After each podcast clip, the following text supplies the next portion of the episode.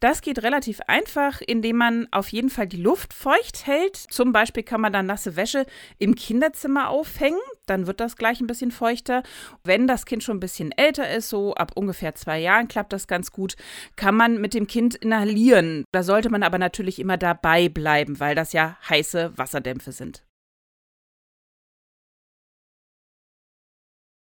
Bei Babys, sprich also Kinder, die noch nicht ein Jahr alt sind und Fieber haben, das sollte ärztlich abgeklärt werden.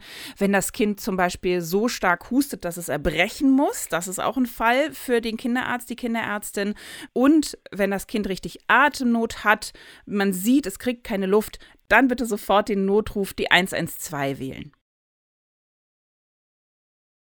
Was immer sinnvoll ist, sind Nasensprays oder Tropfen. Das können Salzwasser-Nasensprays sein oder auch abschwellende Nasentropfen, Hustensaft, der eben das ein bisschen lösen kann und solche Sachen wie Ibuprofen oder Paracetamol gegen Fieber und Schmerzen.